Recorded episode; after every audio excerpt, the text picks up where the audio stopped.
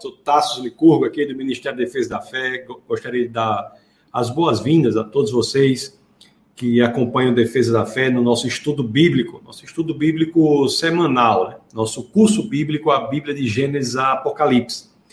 Eu dizia no curso que, no, no culto de domingo, eu dizia que o, as terças-feiras é o nosso momento da escola bíblica. Nossa, então, as escolas bíblicas são é, tradicionalmente dominicais, as nossas são às terças-feiras, às 21 horas. Eu gostaria de dar realmente boas-vindas a todos que nos acompanham, né? Você é, que ainda não deu o like aí, não colocou o like aí no, no vídeo do YouTube, por favor, faça isso. Isso ajuda a, a mensagem a ser divulgada, a ser espalhada por mais e mais, pessoas. Então, dê o like aí, compartilhe com as pessoas, compartilhe com é, aquelas pessoas que você conhece, enfim, faça com que a palavra de Deus alcance mais e mais pessoas. Gostaria de dar as boas-vindas rapidamente para algumas pessoas que já estão conectadas aqui. Nós temos o grande Ricardo. Vai ser bênção, amém, meu querido? Seja bem-vindo, Ricardo. Pessoa muito querida Defesa da Fé, nós temos a Geisa de Natal, o Marciano, oi Marciano, Marciano que é caba lá do sertão, caba brabo lá do sertão, mas reside aqui por perto, temos o Judson, Judson Keller, uma, uma figura abençoadíssima, né? E temos o Ricardo novamente de Natal e Jéssica, esposa de Judson, casal internacional. Esse casal aí é é como dizem os jovens, é top das galáxias. Esse, casal é top.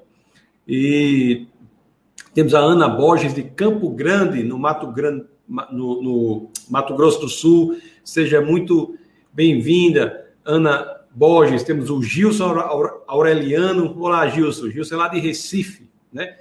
Recife, uma, uma Pernambuco é um estado muito cultural. Temos a Fabiana Neiva, de Maringá, no Paraná. Temos o Fernando Leal. Fernando Leal é lá de São Paulo, Campo Limpo, né? Diz que teve o prazer de assistir a palestra que eu, que eu dei lá com o pastor César Cavalcante, uma pessoa de pastor de quem eu gosto muito, um homem muito trabalhador para o reino. Então, pessoal, vocês sejam muito bem, muito bem-vindos. É uma alegria muito grande, né? Nós estamos aqui reunidos para falarmos do, das Escrituras. Esse aqui é esse estudo bíblico aqui é o curso a Bíblia de Gênesis a Apocalipse. Então nós vamos aí livro a livro mostrando como a história da Bíblia se desenvolve. Vamos mostrando como a história da Bíblia vai passando, né? Vai passando, vai, vai mostrando a lógica, a linha condutora da história da Bíblia que começa ali lá atrás, no, um casal lá no jardim, vai terminar numa, numa multidão numa grande cidade. E principalmente nós estamos vendo aqui como todas as escrituras, elas apontam para Jesus Cristo. Então, muitas pessoas às vezes pensam erroneamente, de forma errada, que o Antigo Testamento é algo que era para uma outra aliança e agora não tem mais nenhuma importância, como se o Antigo Testamento não fizesse parte da revelação de Deus.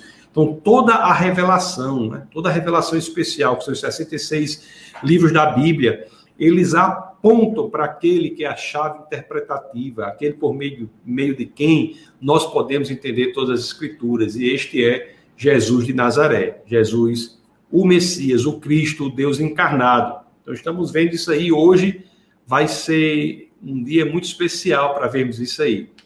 Iremos estudar aqui o dia da expiação no livro de Levítico. Então, nós iremos ver o quão incrível é quando nós entendemos que nas próprias Escrituras nós já temos ali mesmo, nós já temos no Antigo Testamento direcionamento para Jesus Cristo. Então, antes mesmo de começar, gostaria só de dar mais boas-vindas aqui ao Caio Rocha, também de Recife, Pernambuco. E ele diz: Não perco um. Deus abençoe, Ana Borges, seja muito bem-vinda, né? A Jane, Jane, lá da Defesa da Fé, pessoa casal também, Jane Alexandre, casal precioso, sejam muito bem-vindos. O João, João também, pessoa maravilhosa. Ele, a família toda dele, né? Serve ao Senhor junto lá no Defesa da Fé. Muito, João, seja muito bem-vindo, meu querido. Temos a Larissa Miranda, Estou no canal da. Ah, Simone Miranda está no canal da Larissa, que é filha dela, da família Miranda. Boa noite, graça e paz. Seja muito bem-vindo. Caio, né, o João, ou seja, pessoas, a Vanessa, Virgínia, graça e paz, graça e paz, meus amados. Meus amados. Então vamos nós vamos começar o nosso estudo. Nós estamos aqui no livro de Levítico, né? Nós a aula passada nós falamos do livro entramos no livro de Levítico e continuaremos no livro de, livro de Levítico. E hoje nós faremos um estudo mais aprofundado do capítulo 16 do livro de Levítico. E tem a ver com o dia da expiação. O dia da expiação. Na aula passada, no nosso estudo passado, da semana passada, o que foi que nós vimos?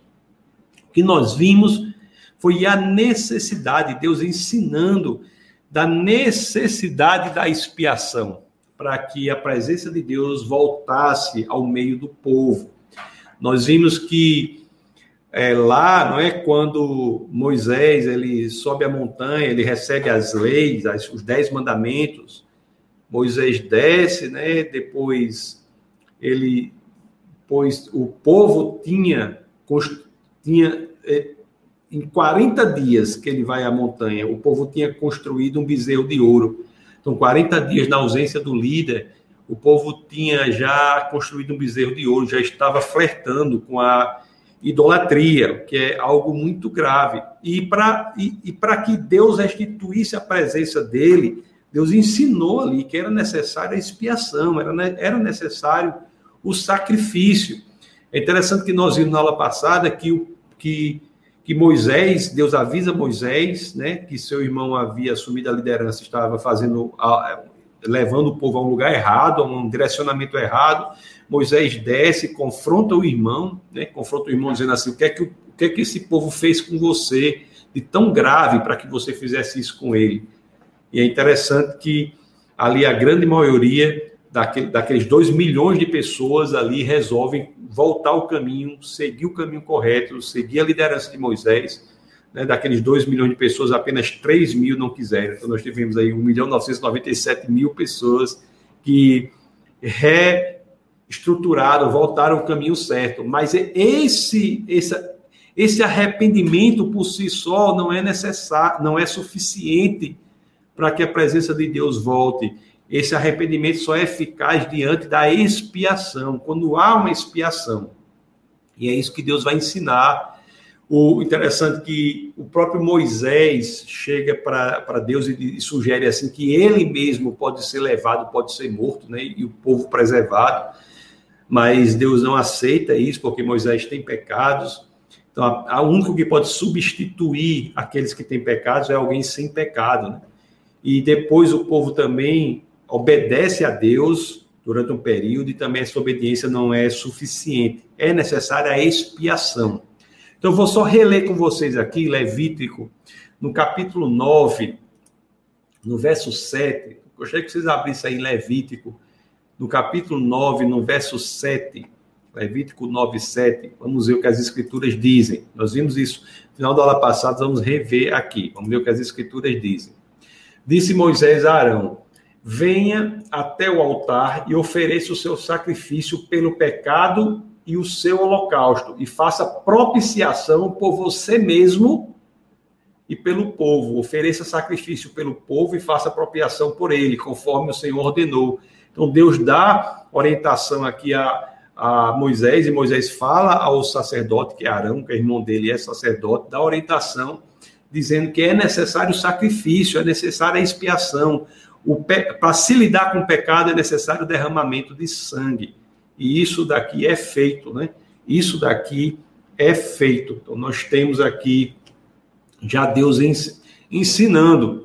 E nós vimos também que quando esse sacrifício é feito, e, ve, e preste bem atenção, que aqui o sacrifício é feito é, pela propiciação por a, primeiro por Arão porque Arão é alguém com pecado. Então, primeiro ele faz por ele mesmo, pelo sacerdote, depois pelo povo. E é esse modelo que está estruturado lá em Levítico 16, que nós iremos, iremos estudar hoje. E principalmente, meus queridos, e esse, esse é o ponto alto do estudo de hoje, é quando nós iremos ver que esse modelo do dia da expiação, que está lá em Levítico 16, é uma representação visual do evangelho. É uma representação visual belíssima, profundíssima do que Jesus de Nazaré vem fazer. É essa, essa, isso é, é a coisa mais bela que tem. Eu só quero mostrar para vocês o seguinte: que quando, lá ainda em Levítico 9, que estamos vendo aqui, quando essa expiação é feita, a presença de Deus vem. Então, se você abrir aqui Levítico 9, 23, no verso 23, deixa eu baixar aqui para vocês. Nós temos, ó.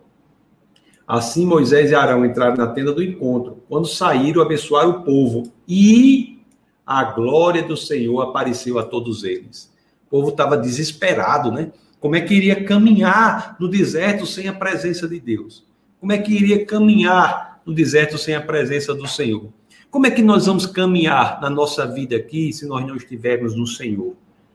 Como é que podemos fazer isso? É desesperador, realmente. Mas aqui, quando a expiação foi feita, a glória do Senhor aparece a todos eles. E o verso 24 nos diz, ó, saiu fogo da presença do Senhor e consumiu o holocausto e as porções de gordura sobre o altar. E quando todo o povo viu isso, gritou de alegria e prostou-se, rosto em terra. E passagem bonita, né? O povo viu a volta da presença do Senhor, que havia se afastado por aquele pecado enorme da idolatria, que se deu quando Moisés foi ensinado a lidar com o pecado pela expiação. E nós vamos ver hoje o verso 16 de Levítico. Verso, verso 16 de Levítico fala sobre o sacerdote. Fala sobre o sacerdote. E uma das coisas mais interessantes para uma pessoa como eu, por exemplo, que sirvo na função de pastor, dizer, ainda bem que eu nasci nessa época, porque se eu tivesse que fazer tudo isso que está aqui em Levítico 16, rapaz, seria uma coisa, seria uma canseira enorme, né? Muito difícil, muita coisa. Mas brincadeiras à parte, o que nós vemos aqui é o seguinte: o, o sacerdote, naquela época, ele exercia uma função importante perante Deus. O sacerdote, naquela época, ele era representante do povo perante Deus. Eu, quando dava aula de, de direito, no curso de Direito aqui da Universidade Federal do Rio Grande do Norte, de onde eu sou professor, eu dizia, né? É como, é como se fosse um substituto processual ele substituía processualmente o povo, ele representava o povo, representava aquela comunidade, é como se fosse o Ministério Público, falando em nome da comunidade. O sacerdote era quem falava em nome do povo de Deus para o próprio Deus. E ele fazia isso num templo móvel, que foi o que nós estudando na aula passada, a orientação que Deus deu para a criação do tabernáculo. O tabernáculo é como um templo móvel, que Deus veio habitar naquele templo. É interessante que esse templo móvel, que é o tabernáculo, ele, ele vai existir até a construção do templo de Salomão. Então, lá mais à frente, nós iremos estudar isso. Nós temos o primeiro rei né, de Israel, que é o rei Davi. O rei Davi, ele coleciona o material para a construção do templo. E quem constrói esse templo é o filho de Davi, que é Salomão. Então, Salomão constrói esse templo, e é a partir daí que o tabernáculo, o templo deixa de ser o templo móvel, que é o tabernáculo, e passa a ser o templo fixo lá, que é o templo de Salomão, né? que, passou, que passou por várias situações, foi destruído, reconstruído, até teve a sua é, destruição no ano 70 depois de Cristo. Nós iremos ver é, tudo isso. Mas o tabernáculo, que eu quero que vocês saibam agora, o tabernáculo é um templo móvel. Um templo móvel, um templo de adoração a Deus, que é um templo móvel. Tem várias é, situações. Eu até peguei aqui um, um, negócio, deixa eu ver se eu consigo compartilhar com vocês, para que vocês vejam aqui. Também não fique. Deixa eu tentar compartilhar com vocês aqui, para vocês verem aqui esse tabernáculo. Um, você está vendo aqui, o tabernáculo é isso aqui, ó. O tabernáculo é isso aqui, vocês estão vendo. Deixa eu ver se eu aumento aqui. Pronto, o tabernáculo está aqui, ó. Olha aqui o tabernáculo. Tá vendo? É um, é um, você vê que é um, é um templo, um templo móvel, um templo móvel. Eles vão, ele, ele, ele é montado e elevado. Você está vendo aqui a arca, a arca aqui, ó. Essa aqui é a arca que nós falaremos sobre ela. E, e quando o povo estava acampado, quando nós vamos estudar o, número, o livro de Números, nós vamos ver o quão belo essa representação é de quando o povo está acampado. Deixa eu ver se eu pego uma imagem do povo acampado aqui. Está aqui ó, o tabernáculo aqui, mais, mais de perto. Está vendo? Nós vamos estudar isso aqui, ó, a arca. Você veja que tem dois querubins, dois querubins ao lado aqui, um do outro, e no meio tem o assento da misericórdia. Deixa eu mostrar, deixa eu ver aqui, está aqui, pronto, está aqui. Olha isso, aqui, ó, nós vamos, no, no, livro de números, quando nós fomos estudar, nós vamos ver como é que, que eles paravam lá no deserto. Então você ficava aqui, ó, o tabernáculo aqui no meio, no meio, e as doze tribos aqui, as doze tribos ficavam ao, ao redor as doze tribos. Três, três ao norte, três ao sul, três ao leste e três ao oeste. Ficavam ao redor. Isso aqui no livro de Números, nós vamos ver o quão impressionante é e como isso aqui aponta também para a cruz. Mas eu, voltando aqui ao tabernáculo, deixa eu mostrar aqui para vocês. O tabernáculo está aqui. Então, ele é uma. Tinha, tinha esse tabernáculo aí era algo, era uma, tinha várias cortinas, né, como fossem tendas, e tinham vários objetos com significados muito importantes. Os móveis do tabernáculo tinham significado muito importante. E ao centro aqui, né, nós, tem, nós temos o Santo dos Santos aqui, o lugar mais santo. O lugar mais santo. E, e era aí que o sacerdote, ele, só ele, poderia entrar uma, uma vez por ano, não é? para lidar com os pecados do povo. E, é, e entrava ali. E, era, e esse dia é chamado o dia da expiação. Expiação. Então, nós vamos estudar exatamente isso daí. O dia da expiação. Eu só quero chamar a atenção para vocês aqui. Deixa eu ver se eu tenho essa imagem em algum lugar aqui. Eu queria mostrar a arca. Está aqui. Essa, essa arca, vocês estão vendo aqui, ó, a arca, ó. A arca, vocês têm essas duas imagens aqui, que são os dois querumbins os dois anjos que foram a, representação daqueles que foram colocados lá na entrada do jardim, são esses dois anjos também que estão na cortina, na cortina que separa aqui, ó. Você está vendo essa cortina aqui? Também tem dois os anjos. Deixa eu ver se tem um desenho da cortina melhor que eu vi. Aqui, não sei se você consegue ver, mas aqui você tem um, você tem um querubim aqui desenhado no véu e tem outro querubim desenhado no véu aqui. Lá na frente, né? no advento lá com Jesus Cristo já, quando o restabelecimento da nossa ligação com Deus é feito pelo sacrifício perfeito de Cristo, esse véu é rasgado de cima até embaixo. E esses querubins aqui, que representam o julgamento de Deus, nada mais passam a ser do que mulambos, panos sem nenhuma função jogados ao chão. Os querubins aqui representam o julgamento de Deus. Ou seja, o que é que, o que, é que, essa, que esse véu está dizendo aqui no tabernáculo? Vamos voltar ao tabernáculo, porque o véu fica aqui, ó. O que é que esse véu está dizendo aqui no tabernáculo? Está dizendo que para que a pessoa possa entrar à presença de Deus, onde a presença de Deus, ele tem que passar pelo julgamento, né? E você encontra aqui o, a tampa aqui desse, da arca é também formada pelos dois querubins que representa o julgamento, e o meio da entre os dois querubins da tampa, nós temos o que chamamos de assento da misericórdia, o propiciatório. Então, é sempre a representação visual, nós iremos ver isso, de que você, para você tem, por meio da expiação, é a única forma de você encontrar, poder encontrar a misericórdia no meio do julgamento. Bom, nós vamos estudar isso aqui. Eu quis mostrar só para vocês. Então, eu quero. É, então, isso aí era uma situação, né? Uma situação é, que, como Deus habitava ali naquele, naquele momento, naquela situação, Deus habitava assim.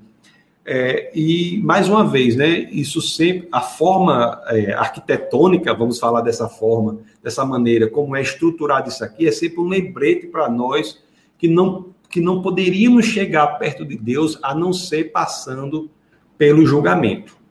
Pelo julgamento. Isso é isso é de uma representação visual tão profunda, a busca da misericórdia, a busca do assento da misericórdia se dá entre o julgamento de Deus. Como buscar a misericórdia em meu julgamento? Isso se dá pela expiação, já aqui na arca da aliança, e isso encontra o ápice de sua expressão no ministério de Jesus Cristo, conforme nós iremos ver. Nós iremos ver isso aí. Vamos ver, só para ficar mais claro ainda, eu vou, vou abrir aqui para vocês, vamos ler, eu peço a vocês que abram as escrituras no livro de Êxodo. Vamos ler o capítulo 25, o verso 22. Deixa eu, deixa eu botar aqui para vocês, Êxodo. Vamos ler o, o verso, é, o capítulo 25, o verso 22. Então, deixa eu abrir aqui para vocês, deixa eu abrir as escrituras, escrituras aqui em Êxodo, capítulo 25, verso 22. Êxodo, as escrituras dizem assim, ó. As escrituras dizem assim, deixa eu compartilhar aqui com vocês. Olha o que as escrituras dizem. Ali falando do assento da misericórdia que eu estava falando para vocês, ó, ali sobre a tampa, no meio dos dois querumbins que se encontram sobre a arca da aliança, eu me encontrarei com você e lhe darei todos os meus mandamentos destinados aos israelitas. Então, onde é que Deus diz né, que se encontrará com seu povo ali naquele momento? Se encontrará na tampa, no meio dos dois querubins, ou seja, no meio da representação do julgamento, onde que, que, que é o, a tampa é o assento da misericórdia, ele se encontrará e dará os mandamentos. Então, isso aqui é muito importante. E uma vez por ano, meus queridos, do, conforme eu estava dizendo para vocês, uma vez por ano, o sumo sacerdote, ele ia representando o povo perante Deus para lidar com os pecados do povo. Ele o sumo sacerdote ia para aquele lugar que está atrás das cortinas. Atrás das cortinas. Porque ele não poderia ir, ninguém poderia ir de qualquer forma. Porque se você não lidasse com o pecado para estar na presença de Deus, a presença de Deus destruiria o mal e, juntamente com o mal, destruiria você. É uma mensagem também da salvação para que não sejamos destruídos. Quando Deus destruiu o mal, nós temos que estar em Cristo para sermos salvos.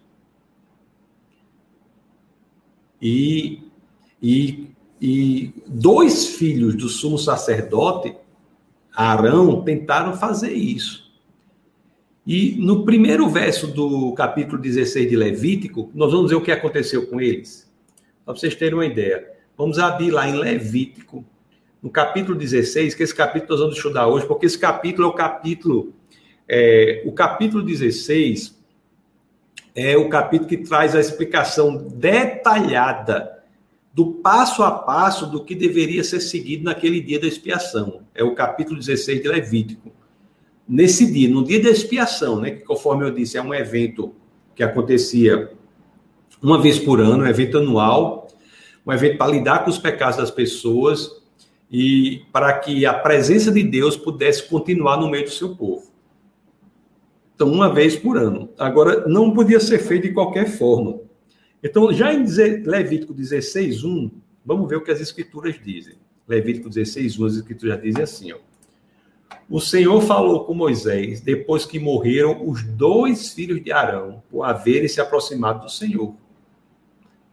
Então, se você. A, a, mensagem é clara: se a pessoa não souber lidar com, com o pecado, não há como se aproximar de Deus, porque a presença de Deus destrói o mal e quem está no mal é destruído junto.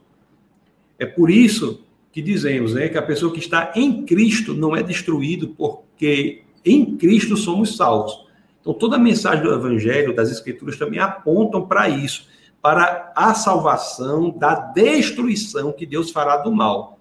Para que nós não estejamos no meio disso que é destruído, nós temos que estar em Cristo. E aqui ele vai dizer, vai nos ensinar da necessidade disso, desse sacrifício de Cristo, para que não sejamos destruídos diante da presença de Deus que julgará o mal. E ele fará isso já dizendo como o sumo sacerdote deve se portar naquele dia da expiação. Então, nós vamos ver o que acontece aqui, né? O, eu vi uma vez um escritor ele apresentar isso de uma forma tão bonita, uma forma tão impressionante que eu vou fazer da forma que ele fez. Ele disse assim, né? Ele descreveu o dia da expiação como se fosse uma peça de teatro. Uma peça de teatro em cinco atos. Então, assim, eu vou pedir para que nós possamos nos transportar, possamos pensar, nós possamos pensar, imaginar projetar mentalmente isso como uma peça de teatro. Da mesma forma que aquele autor fez, eu achei de uma beleza tão grande. Então vamos imaginar mentalmente isso. Então vamos pensar naquele dia. Porque o primeiro ato daquele dia, a primeira coisa, é o dia da expiação. O primeiro ato da peça é o seguinte: imagine você está assistindo a peça. O primeiro ato é o sumo sacerdote vai aparecer. O sumo sacerdote vai aparecer. Meus queridos, o sumo sacerdote era uma das pessoas mais importantes da nação de Israel, o sumo sacerdote. Você imagina aí, pessoa, ele ser aquela pessoa que é representante do povo perante Deus. Veja como é importante.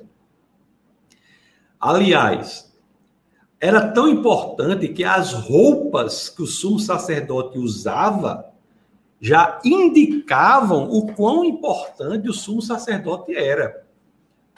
Eu tenho aqui naquele, naquele documentozinho que eu mostrei para vocês, eu tenho uma foto, do, um desenho do sumo sacerdote. Deixa eu, eu peço licença para vocês para mostrar esse desenho para vocês. Deixa eu mostrar esse desenho do sumo sacerdote para vocês, para você ver como essa roupa dele era um negócio de outro mundo aqui, ó. Olha aqui a roupa dele aqui. Vocês estão vendo a roupa dele aqui? Deixa eu diminuir para cá ver o sacerdote todo aqui na tela, pronto. Você está vendo aqui a, a, roupa dele aqui? Então você podia até não saber quem era o sumo sacerdote, mas você visse uma pessoa vestida desse jeito, você ia logo dizer, rapaz, essa pessoa aí é muito importante, porque com a roupa dessa, né? Para você, vocês estão vendo aqui essas 12 pedras aqui, ó, 12 pedras preciosas ele usava no peito aqui, 12 pedras, ó, são quatro linhas, três colunas, quatro vezes três, 12. Essas 12 pedras representam o quê? As 12 tribos de Israel. Então, cada elemento desse aqui tem uma representação, né? uma representação muito interessante. Cada elemento desse aqui tem uma representação. Então, ele, a roupa dele representava a dignidade do seu ofício. Então, ele só andava com essa roupa. Era o homem que falava pelo povo perante Deus. Então, ele andava com essa roupa. O Todos sabiam da importância dele. Agora preste atenção à orientação de Deus no que diz respeito ao dia mais importante do exercício do sumo sacerdote.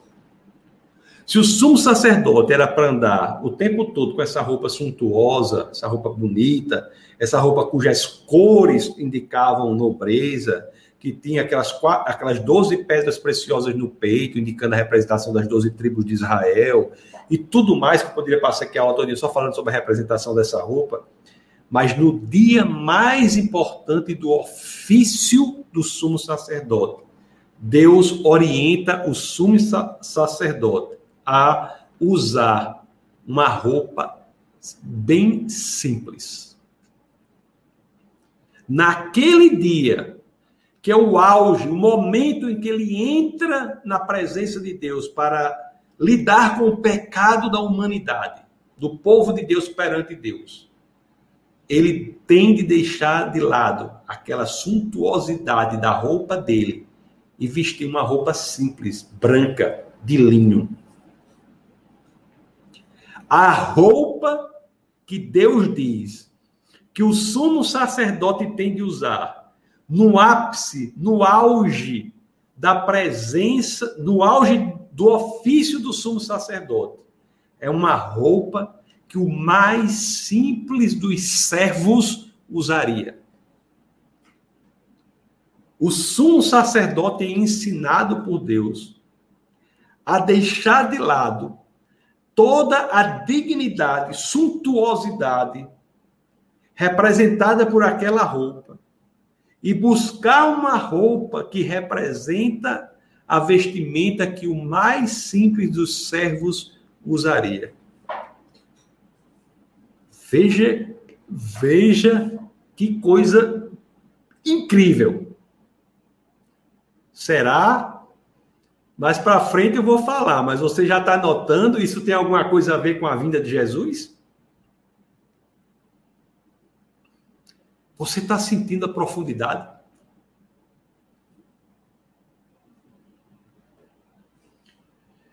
Deixa eu ver aqui para vocês.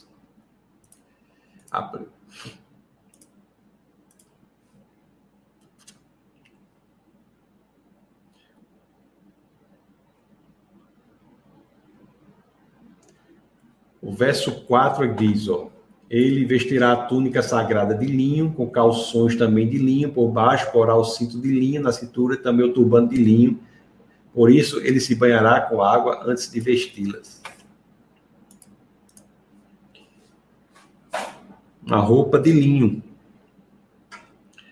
Agora o sacerdote não apenas tem de abrir mão da suntuosidade de sua da dignidade de seu ofício. Não apenas isso. Mas ele tem de se preparar. E é isso que o autor fala como o ato 2 da peça de teatro. Então, ato 1, um, você imagina o sacerdote andando, né, com aquela roupa suntuosa para todos os lugares. Aí chega o momento mais importante do exercício da profissão, do ofício do sumo sacerdote. Nesse momento mais importante, em que ele lidará com os pecados da humanidade, ele aparece com a roupa branca simples de linho.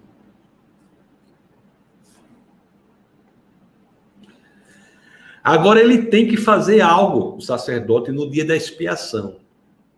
Você se lembra que os filhos de Arão né, morreram quando entraram na presença ali de Deus? Isso é o que diz lá em Levítico 16, verso, é capítulo 16, verso 1.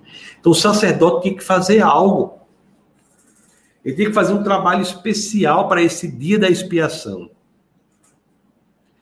A razão para isso é que não há como se apresentar perante Deus quando ele vai lidar com a maldade do mundo, vai lidar com os pecados, com pecados, nós temos de ter, nós temos que lidar com os pecados para que possamos nos apresentar perante Deus. É por isso que hoje nós estaremos salvos quando nós nos apresentarmos perante Deus em Cristo, porque Cristo não tem pecados. Mas o sumo sacerdote Arão, que era o sumo sacerdote, Arão tinha pecados.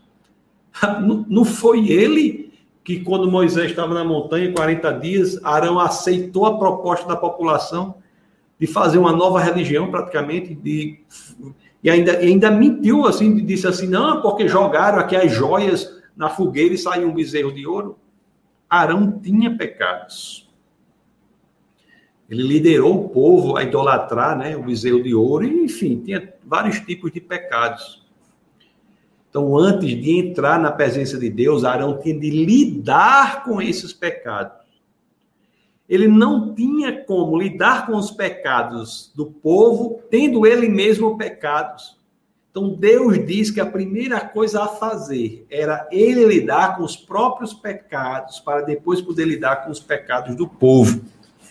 Como é que era feito isso, pessoal? Como é que lá no, capítulo 16 ensina? Ensina, Deus diz que tem que, tem que trazer um novilho. Um novilho, um animal tem que trazer um novilho. E esse novilho, ele é sacrificado publicamente.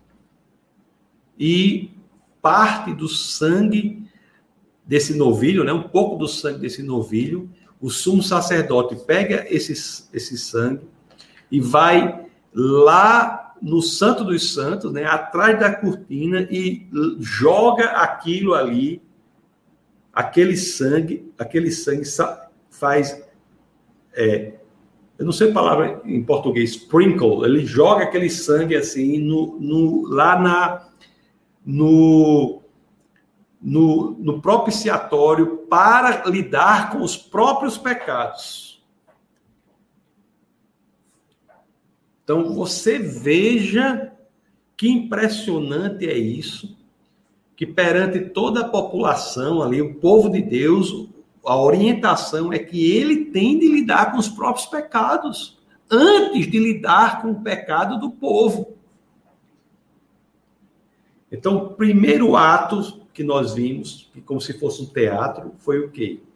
O primeiro ato que nós vimos foi o sacerdote aparece com aquelas roupas suntuosas e logo depois, no dia, no ápice do seu trabalho, no ponto mais alto do seu trabalho, que é o dia da expiação, ele tem que vestir roupas simples, roupas de um servo.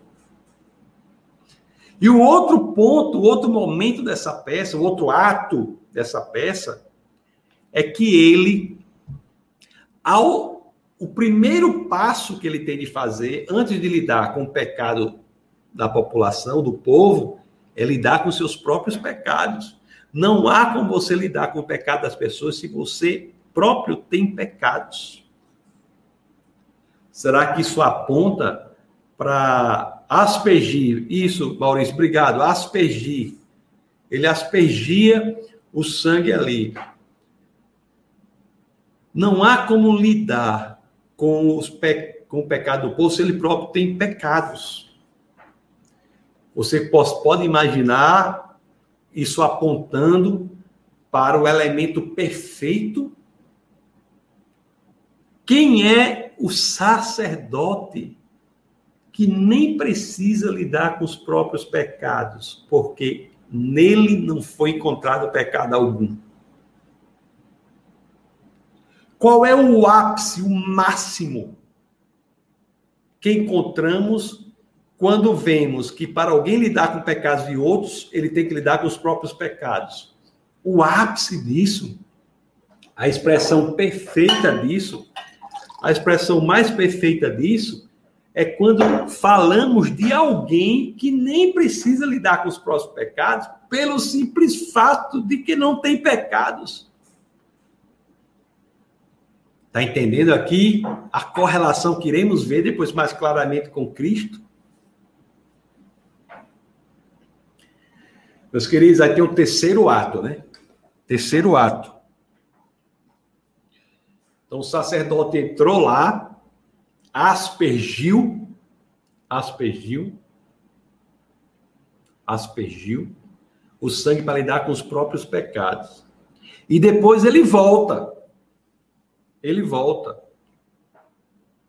Quando ele volta para a presença lá do povo, dois bodes são trazidos para ele. Dois bodes. Dois bodes são trazidos para ele. Dos dois bodes, o primeiro bode, ele é sacrificado ele é sacrificado. O sumo sacerdote pega o sangue de novo do bode, entra de novo naquelas cortinas lá no Santo dos Santos para aspergir o sangue do bode para no assento da misericórdia. Mais uma vez, pessoal, qual é a representação visual? O que é que isso nos ensina visualmente? O sangue representa a morte. Então, para lidar para buscar misericórdia em meio ao julgamento, para buscar o assento da misericórdia em meio aos querubins que representam o julgamento, que foram os querubins que foram colocados na, na porta do na entrada do jardim, dizendo que para a, restabelecer a presença com Deus tem que passar pelo julgamento. Então, para restabelecer o julgamento, para buscar misericórdia em meio ao julgamento, só pelo derramamento do sangue. Então, o, ele aspergia o sangue ali como a, a, representação visual do ensinamento desde o começo das escrituras que é necessário a morte para, para lidar com o pecado, porque o preço do pecado é a morte. Imaginem, ali estão os dois querubins olhando para o assento da misericórdia, né? E eles olham aquele ato, simbolicamente, de aspersão, né? Ele é de, de, jogando os. A, é o preço está sendo pago para lidar com o pecado. A morte está acontecendo para lidar com o pecado. É nisso que se encontra misericórdia em meio ao julgamento. O, o sangue que o julgamento pede é entregue. E por isso o perdão que a misericórdia oferece é encontrado. Tá, ponto. Vocês estão vendo que coisa belíssima. Né? Lá em Gênesis, conforme eu disse, já está claro lá, Gênesis, Gênesis é, 2, 2 é, 17 já está claro dizendo que o preço do pecado é a morte. E no Novo Testamento também. Lá em Romanos, vamos abrir em Romanos. Passagem não só em Gênesis é, 2,17, mas também em Romanos. Vamos abrir Romanos 6,23. Romanos 6,23. O que é que as escrituras dizem? Romanos 6,23 as escrituras dizem: Pois o salário do pecado é a morte, mas o dom gratuito de Deus é a vida eterna em Cristo Jesus, nosso Senhor. O salário do pecado é a morte. É isso que a representação visual apresentava. Né? O sangue era é a representação visual de que uma morte ocorreu. Isso já, isso já ocorreu lá, eu já falei várias vezes, no próprio dia da queda, em que o, em que o pecado entra no mundo, aí no capítulo 3 de Gênesis, né, que é quando o pecado entra no mundo, eu já falei que quando Deus cobre Adão e Eva com roupas de pele, aquilo ali é a representação de que uma morte ocorreu, que um animal foi morto para cobrir a vergonha, o pecado. Muito interessante, né? O, o, uma vez eu ouvi uma coisa e muito interessante, e eu tenho que dizer para vocês aqui: é o seguinte. Você veja que o ensinamento de Deus lá é para que a aspersão né, seja, seja jogado sangue. A morte. Muitas pessoas acham que tudo pode ficar bem com Deus pelo próprio esforço, pelo trabalho, não, Deus não mandou jogar suor. Encha dois copos de suor e vá lá para aspergir no propiciatório, para buscar a santa misericórdia, propiciatório em meu julgamento. Não, não era o suor, não. Nem, era, nem eram lágrimas. Ei, chore aí de sofrimento. Você enche, você enche uma garrafa de meio litro de água, vá lá e jogue. Não, não, Deus, Deus. Então não é, não é a busca da paz com Deus, do restabelecimento da paz com Deus, não se dá, não se dá pelo nosso próprio esforço, não se dá porque nós choramos, não se dá, não, não. Se dá pela expiação que encontra o seu ápice e perfeição no ministério de Cristo, que é o Cordeiro perfeito. Conforme eu já disse, o profeta do Novo Testamento, João Batista, quando ele vê Jesus, ele diz: Eis o Cordeiro de Deus que tira o pecado do mundo. É o Cordeiro, é o derramamento do sangue do Cordeiro que fez com que a ligação com Deus fosse restabelecida. Meus queridos, isso, vamos ler o, o, o Levítico, capítulo 16, vamos ler os versos 15 e 16. Então, vamos abrir em Levítico 16. Vamos ver os versos 15 e 16. Vamos ver o que as escrituras dizem. Sobre a questão dos bodes, né? Deixa eu ver, tá aqui. Pronto, vamos ver. Então, sacrificará o bode da oferta pelo pecado em favor do povo e trará o sangue para trás do véu e fará com o sangue o que fez com o sangue do novilho o sangue do novilho, se lembra, ele levou para lidar com o próprio pecado dele. Ele saiu, sangue do novilho, aí, vieram, aí deram a ele dois bodes. Um é sacrificado, ele pega o sangue desse bode, volta lá para onde Deus habita e joga o sangue e faz a aspersão, né, do sangue para lidar com o pecado do povo, em favor do povo. Aí ele aí continua as escrituras aqui, ó. Ele o aspergirá sobre a tampa e na frente dela. A tampa é o assento da misericórdia, também chamado propiciatório. E vamos ver o que diz o verso 16 aqui, ó. Assim fará propiciação pelo lugar santíssimo, por causa das impurezas e das rebeliões dos israelitas, quaisquer que tenham sido os seus pecados. Fará o mesmo em favor da tenda do encontro, que está entre eles no meio das suas impurezas.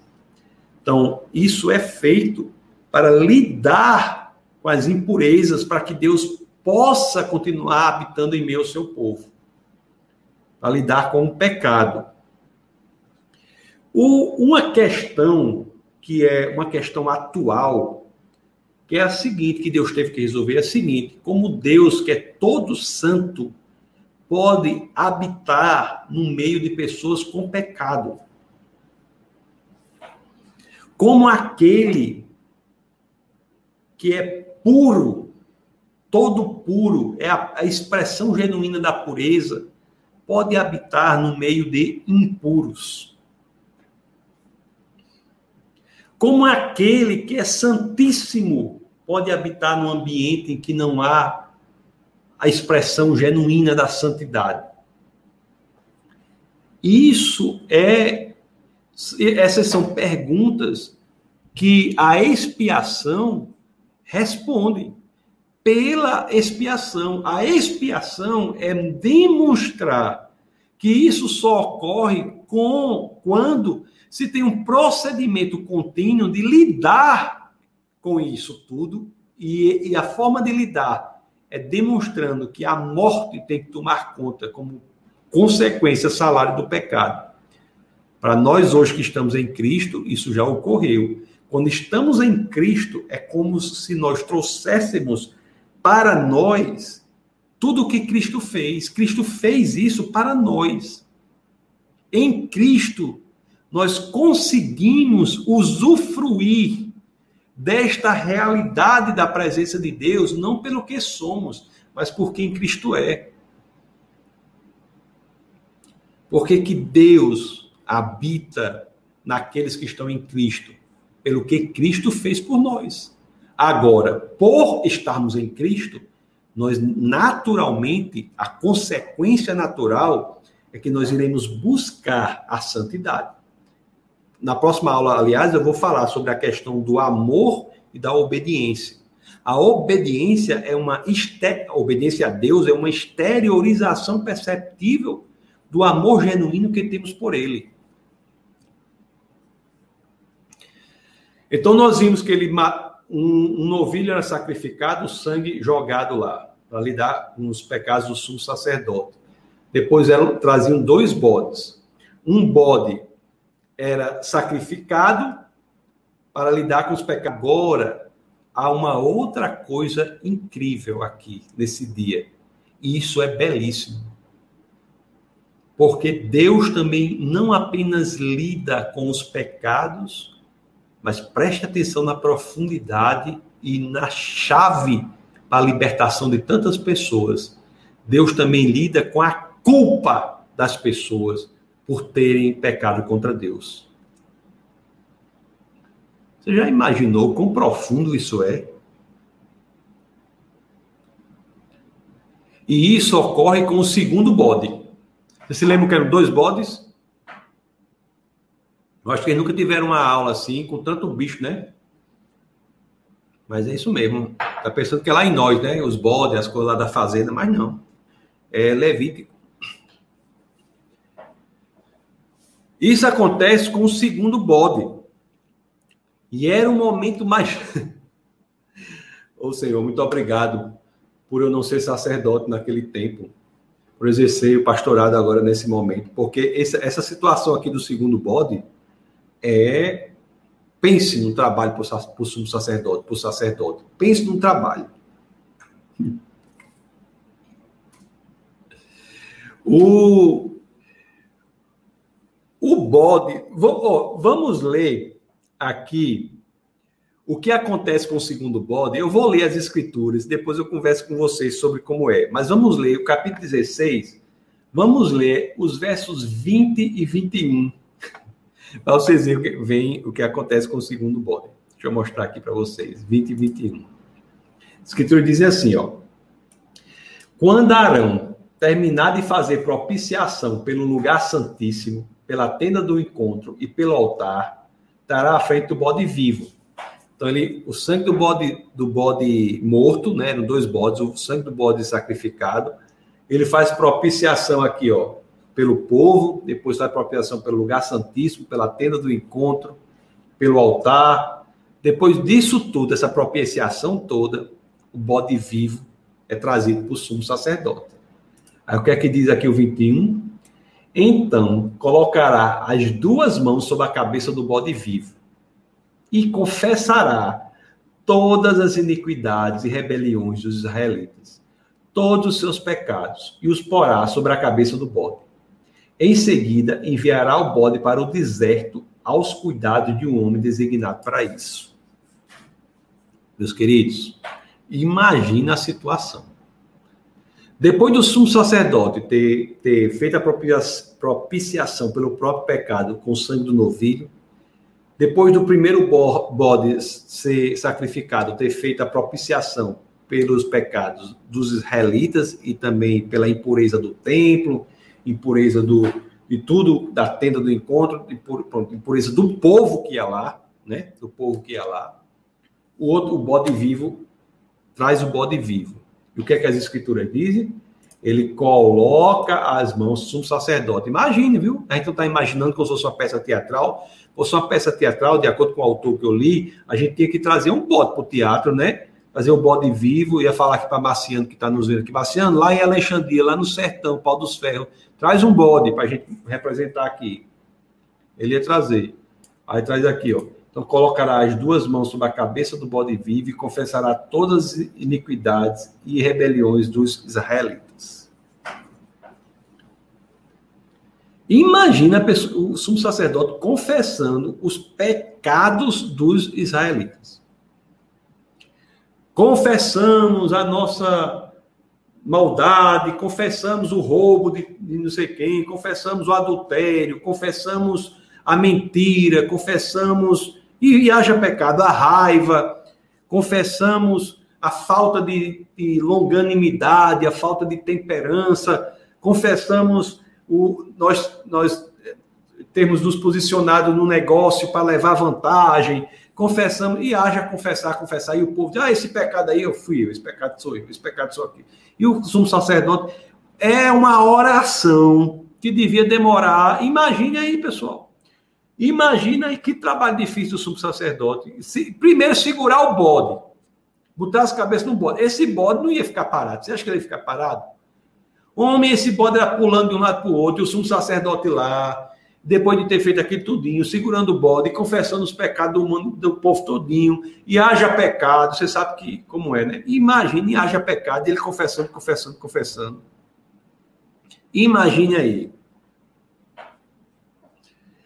O que ocorre aqui é o seguinte, e isso é de uma beleza impressionante. Quando este momento acaba da confissão dos pecados, ocorre um outro milagre, que é o milagre da transferência da, da culpa para o bode. Deus transfere a culpa dos pecados para o bode, conforme o livro de Levítico naquela época.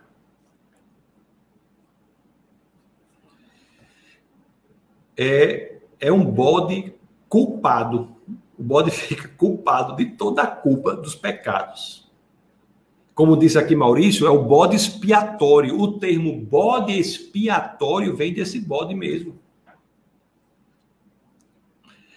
Agora, o que você tem que aprender, o que nós temos de entender, é o quão maravilhosa é a forma como Deus lida com a nossa culpa quando genuinamente confessamos os nossos pecados para Ele.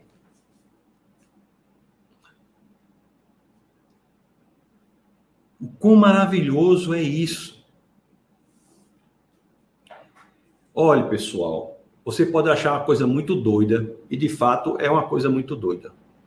O sumo sacerdote segurando a cabeça do bode, confessando os pecados de todo mundo. Mas você não pode negar que isso é uma representação visual profunda de como Deus lida com os pecados. Como Deus lida pela, com a culpa daqueles que genuinamente confessam seus pecados para o Senhor. Vamos ler aqui os versos 21 e 22. Tá certo? Nós lemos já o 21. Vamos ler de novo o 21 e 22. Deixa eu botar aqui para vocês. O 21 e 22. Então, colocará as duas mãos sobre a cabeça do bode vivo e confessará todas as iniquidades e rebeliões dos israelitas, todos os seus pecados, e os porá sobre a cabeça do bode. Em seguida, enviará o bode para o deserto, aos cuidados de um homem designado para isso. E o 22 diz: O bode levará consigo. Preste atenção, viu? A representação visual disso, da beleza que é isso. O bode levará consigo todas as iniquidades deles para um lugar solitário, e o homem soltará o bode no deserto. Você imagine aí quantas pessoas, né, erram, sabe até que Deus perdoa, mas se deixam consumir, destruir pela própria culpa. E Deus dá essa representação visual de como era ali ele confessa os pecados, os pecados são transferidos para o bode, o bode é levado para o deserto e, e, você imagina as pessoas vendo a culpa pelos pecados indo se afastando, entrando, caminhando no deserto até ir desaparecendo, desaparecendo, desaparecendo. Daqui a pouco você não via mais, você perdia de vista.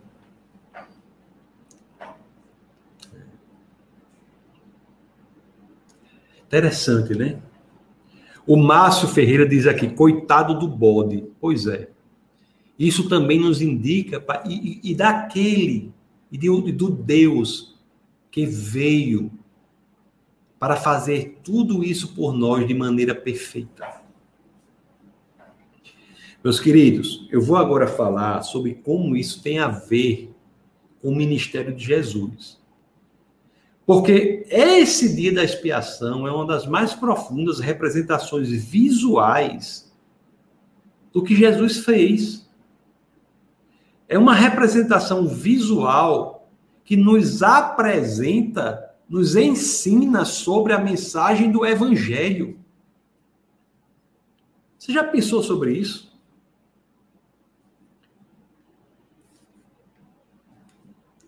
Você já pensou sobre isso?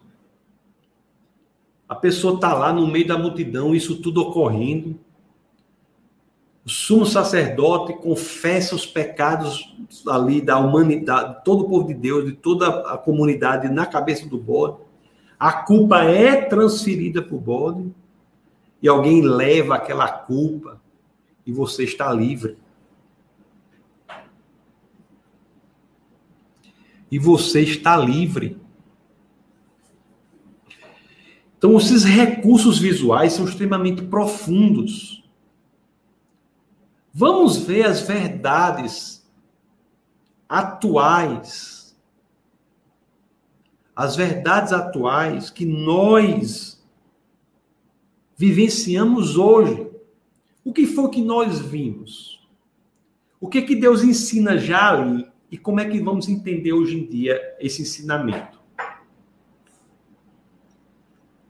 Não é porque o ensinamento é ultrapassado, é porque esse ensinamento aponta para algo que ocorreu em Cristo. A primeira coisa que nós aprendemos é que nós precisamos de alguém para lidar com os nossos pecados. Eles precisavam do sumo sacerdote. Nós também precisamos de um sumo sacerdote. Mas não um sumo sacerdote qualquer. Nós precisamos de um sumo sacerdote que esteja disposto a deixar de lado a sua dignidade, a sua glória e venha para a terra, venha para a terra para fazer expiação em nosso favor. Nós vimos que esse sacerdote não pode ter pecados, porque uma pessoa com pecados não pode lidar com os pecados de outros. É por isso que Deus ensina a eles para fazer, ao, ao sumo sacerdote, para fazer propiciação pelo próprio pecado. Nós vimos que a expiação só pode ser feita pelo derramamento do sangue. A satisfação da justiça de Deus, que diz que o preço do pecado é a morte, só é dada pelo derramamento do sangue. Nós vimos que temos uma ferramenta para que libertemos a culpa que tantos carregam, é a confissão para que a culpa seja transferida. E uma vez transferida essa culpa, Deus a leva para cada vez mais longe, mais longe, mais longe, até desaparecer da nossa vista. Não é. Me diga aí, depois você comenta aí. Não é, não é um negócio muito profundo, não. Já em Levítico, você ter Deus nos ensinando do poder libertador que ocorrerá, que estará disponível para a nossa vida, graças ao ministério de Cristo. Isso não é um flash, como eu sempre digo, um trailer. Isso não é um trailer do longa-metragem, do filme perfeito. Isso não é um esboço mal feito da obra-prima perfeita de que encontramos em Cristo, não? Deus ensina à humanidade algo que anos depois, que mil, acho, 1500 anos depois, 15 séculos depois, dessa situação, nós teríamos aquele ensinamento não de uma forma de esboço, mas da forma mais sublime, mais perfeita, mais completa em Cristo Jesus. O Novo Testamento ele começa com um evento Eu poderia descrever esse evento da vinda de Cristo de várias formas. E uma das formas que eu poderia descrever é dizer assim: o, o Novo Testamento começa com a vinda do sumo, do, o, o sumo, o, o, o maior de todos os sumos sacerdotes. A vinda de Cristo é a vinda do sumo dos sumos dos sumos dos sacerdotes. É o, é o, é o sacerdote, é o, é o verdadeiro sumo sacerdote. Lá atrás, lá em Levítico, nós vimos que o sumo sacerdote tinha que deixar suas roupas suntuosas e vir no dia da expiação para que fizesse a expiação com roupas de servo, roupas brancas, roupas simples. Ele tinha que deixar suas roupas esplêndidas de lado e vir como servo. Meus, meus queridos, o que é que Jesus Cristo, o maior de todos os sumos sacerdotes, faz quando ele aparece em cena? Vamos ver Filipenses. Filipenses.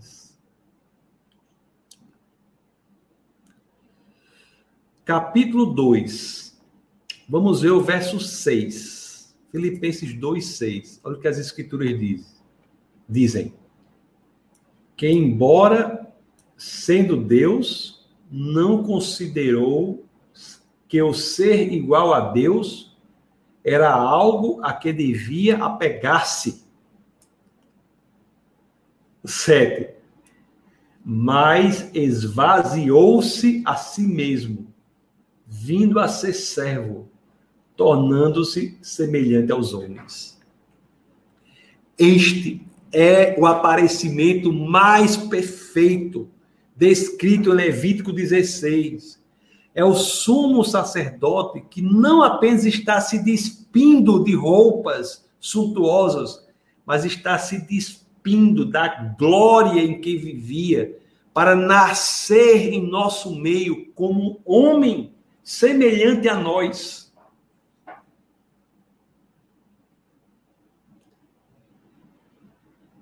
Ou se você prefere, o sumo Jesus Cristo, o sumo sacerdote, ele vem ao mundo envolto em panos simples numa manjedoura.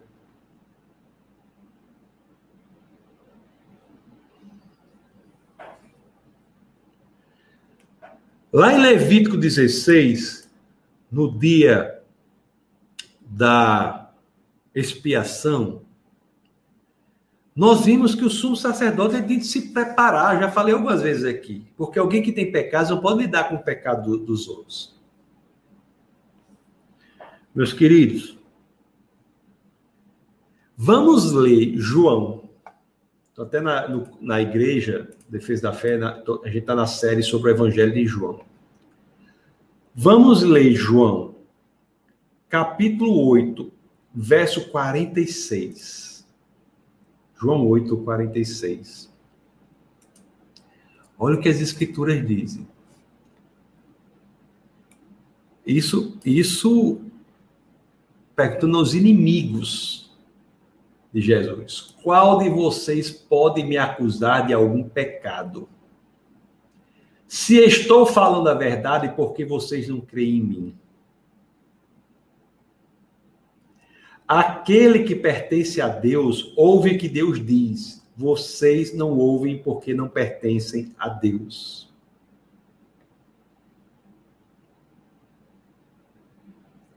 Qual de vocês pode me acusar de algum pecado? Jesus de Nazaré dizia.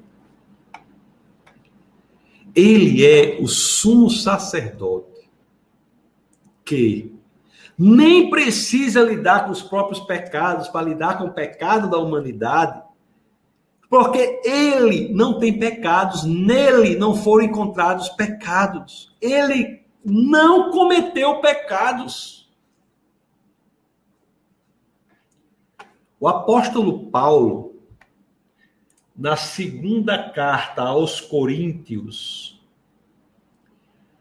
no capítulo 5, no verso 21, diz assim: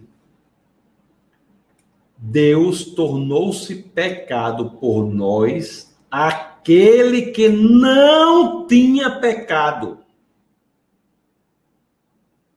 para que nele nos tornássemos justiça de Deus.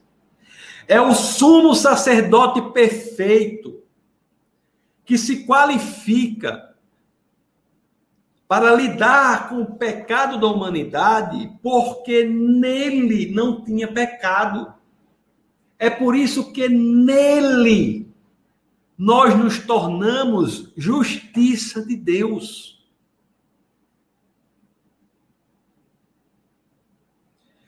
O apóstolo Pedro, na primeira carta, na sua primeira carta, na primeira epístola de São Pedro, no capítulo 2, no verso 22, diz assim: Ele não cometeu pecado algum, e nenhum engano foi encontrado em sua boca.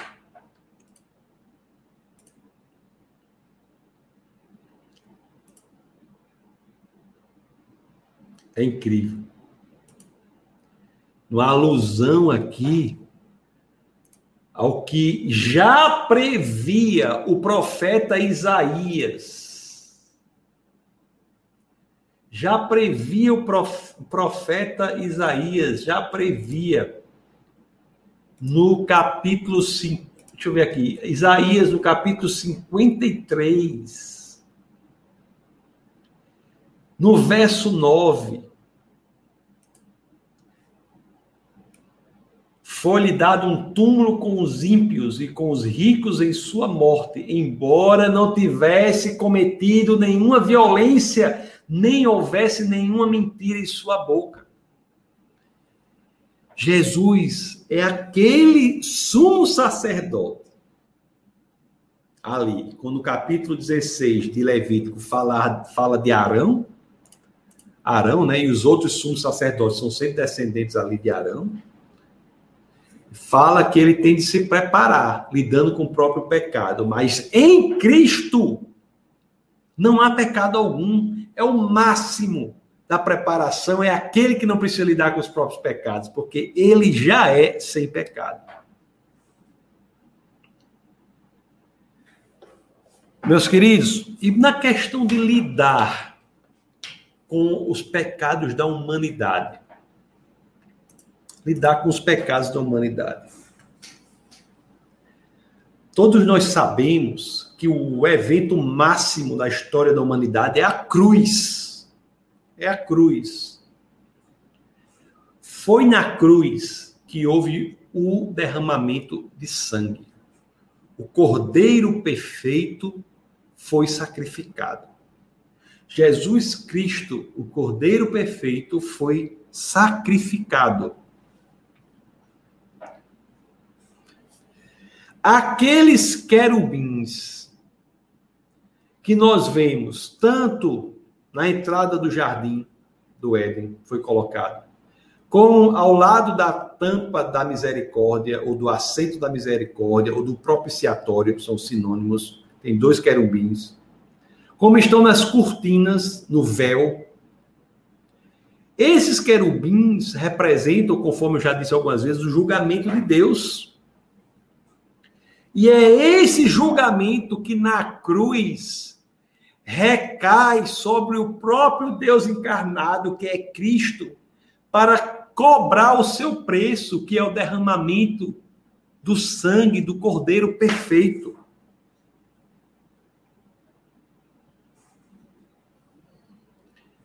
Esse é o ministério perfeito de Cristo. Lá em Marcos, Evangelho de São Marcos, no capítulo 15, no verso 34, as escrituras dizem assim: Por volta das três horas da tarde, Jesus bradou em alta voz: Eloi, Eloi, lama sabachthani, que significa: Meu Deus, meu Deus, por que me abandonaste? Naquele momento, o pecado da humanidade recai sobre aquele que não tem pecados, para que pelo seu derramamento de sangue, as, o pecado da humanidade tenha o preço por ele pago e o homem em Cristo possa reencontrar a convivência com Deus. A expiação é perfeita aqui. A expiação é perfeita aqui. O bode, o primeiro bode, que é lá no Levítico 16, sacrificado, para cujo sangue servir para ser aspergido no, no propiciatório, para que se o sumo sacerdote lidasse com o pecado da humanidade, esse elemento é encontrado na, de forma perfeita na cruz. Cristo faz o papel não apenas do sacerdote, mas também do bode, daquele que morre. O ministério de Cristo é tão amplo, tão incrível, que a representação visual que temos em Levítico 16 é de partes deste ministério. E aqui, no sacrifício do bode, nós temos as escrituras apontando para o evento que ocorre 15 séculos depois, em que o derramamento não é mais do bode, mas o derramamento é do Cordeiro perfeito na cruz para lidar com o pecado do mundo. E o segundo bode também fala de algo importante. Primeiro, bode é sacrificado e o sangue serve para lidar com os pecados. E o segundo bode, vocês se lembram que é aquele que o sacerdote bota as mãos na cabeça dele. Eu imagino que ele quer fugir, mas o sacerdote segura ali, segura ali, confessa todos os pecados para que a culpa seja transferida para o bode pois o bode é levado para o deserto e solto, levado para o deserto, ele desaparece da, da vista daqueles que tiveram a culpa transferida para o bode. É o bode expiatório, né? como o Maurício falou aqui nos comentários. E esse bode também é uma representação visual incrível e impressionante do que Cristo faz por nós. Do ministério de Cristo por nossa vida, para que nós possamos usufruir do que ele fez por nós. Meus queridos, assim como o sumo sacerdote colocava as mãos na cabeça do bode e num ato de fé transferia, né, a culpa das pessoas para o bode, o que é que fazemos quando confessamos os nossos pecados para Cristo? Nós transferimos a culpa dos nossos pecados para Cristo na cruz, onde esses pecados foram lidados.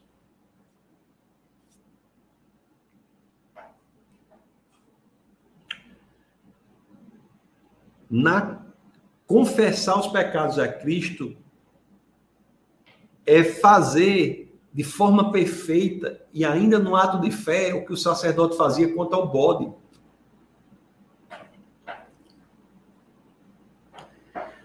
O sumo sacerdote perfeito também lida com a culpa de nossos pecados. Eu sempre digo isso, né? Esse é um problema muito sério para muitas pessoas. Porque muitas pessoas até entendem que Cristo lidou com o pecado dela, mas não conseguem se desculpar pelo fato de ter pecado.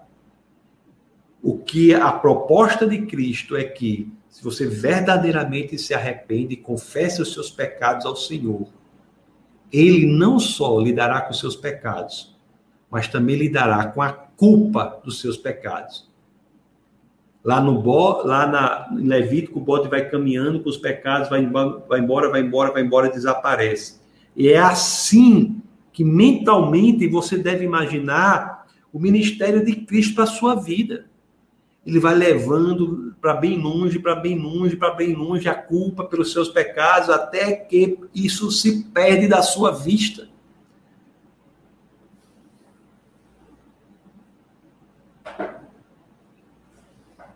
É muito perfeito isso, né?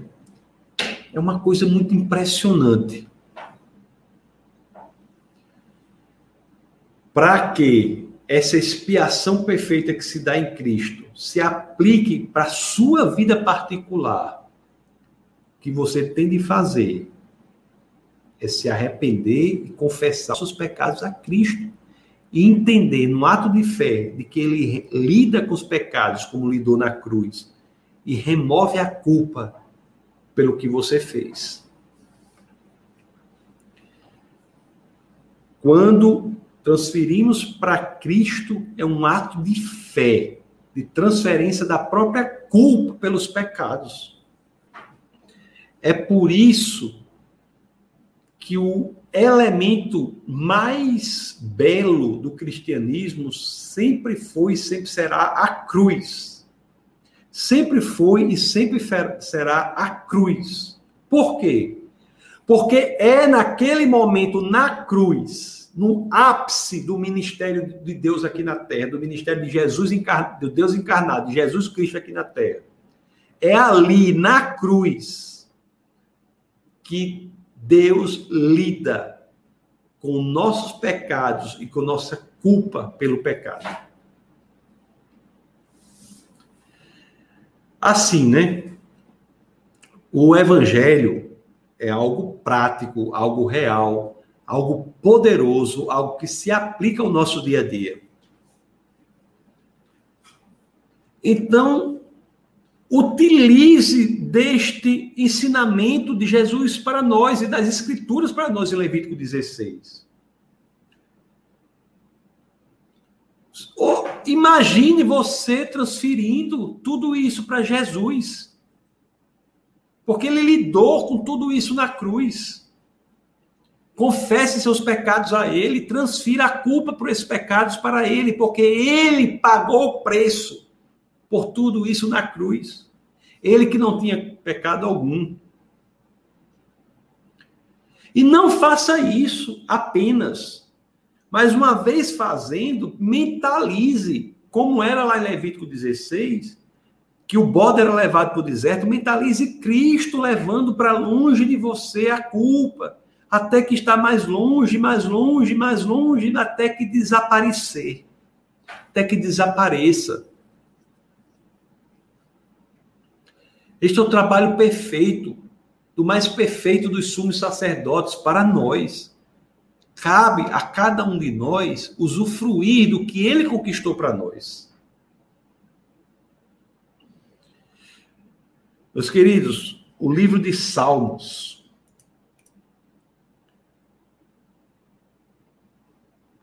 O livro de Salmos, no capítulo 103, Salmos 103. No verso 11, diz assim. Inclusive, é muito importante isso para apologética também, mas eu vou falar de outro aspecto. Olha o que diz aqui. Pois. Eita. Deixa eu compartilhar com você. Pois como os céus se elevam acima da terra, Assim é grande o seu amor para os que os temem, para os que o temem. E como o Oriente está longe do Ocidente, assim ele afasta para longe de nós as nossas transgressões.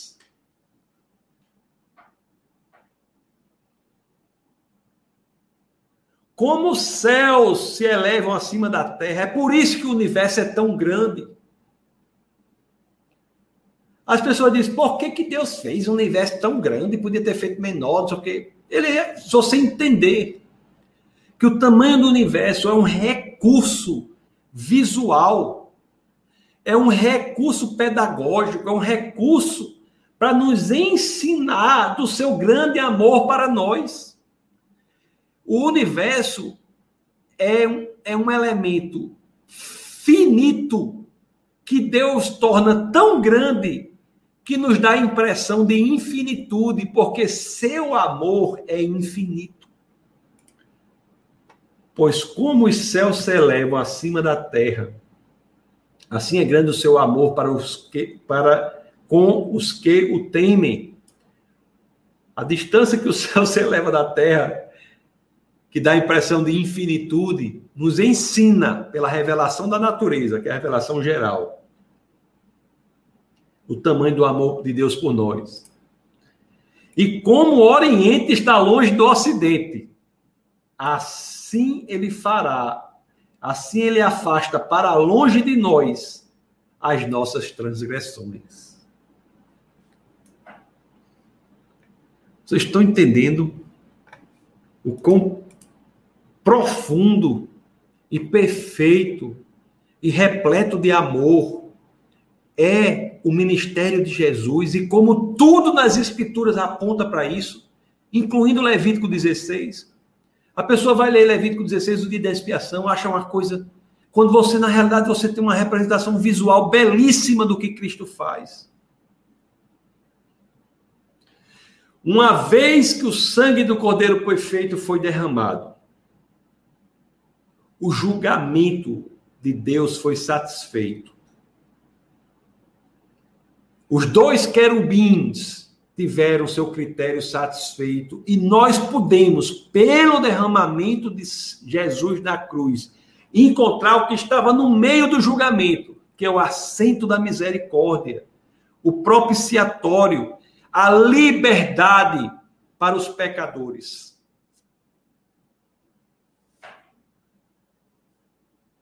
Meus queridos,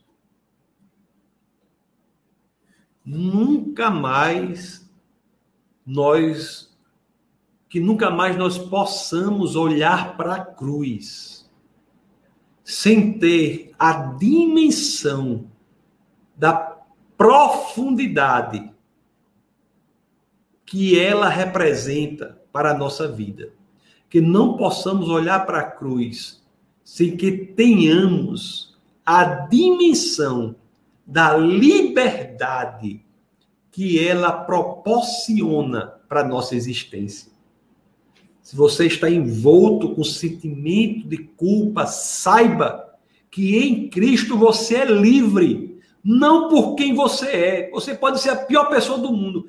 Hitler pode ser menino de calça curta perto de você. Você pode ser a pior pessoa do mundo, mas a sua liberdade não está em você. A sua liberdade está em quem no que Cristo conquistou. Para isso, basta unicamente que você genuinamente arrependa-se, entregue sua vida a Ele, genuinamente entenda que pelo que Ele fez, nós somos livres. Meus queridos, na próxima aula, já pode colocar aí os comentários, daqui a pouco eu vou ler mas essa aula eu acho uma. Esse texto eu acho muito profundo, Levítico 16. Na próxima aula, nós continuaremos em, num, em Levítico. Nós iremos falar sobre a questão. Nós vimos aqui o quão grande é o amor de Deus. Mas nós não podemos entender que esse amor é um amor que não se traduz em obediência. Nós iremos estudar em Levítico essa relação entre o amor de Deus e a obediência que temos a Ele. Obediência não é moeda de troca para Deus. Nós já vimos isso aqui antes, não é? O povo, quando foi construído o tabernáculo, fez tudo conforme Deus determinou, mas isso não foi suficiente para restabelecer a presença de Deus. Teve que haver expiação. Mas a obediência é uma consequência natural daqueles que têm a dimensão do amor de Deus por nós. Nós iremos ver isso, isso daí.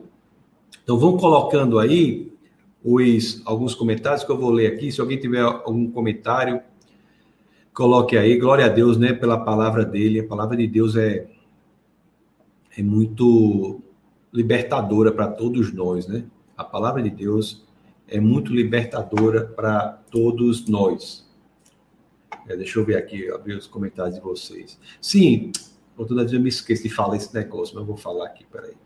Questão da. É porque é um negócio tão. Acho que vocês já sabem disso.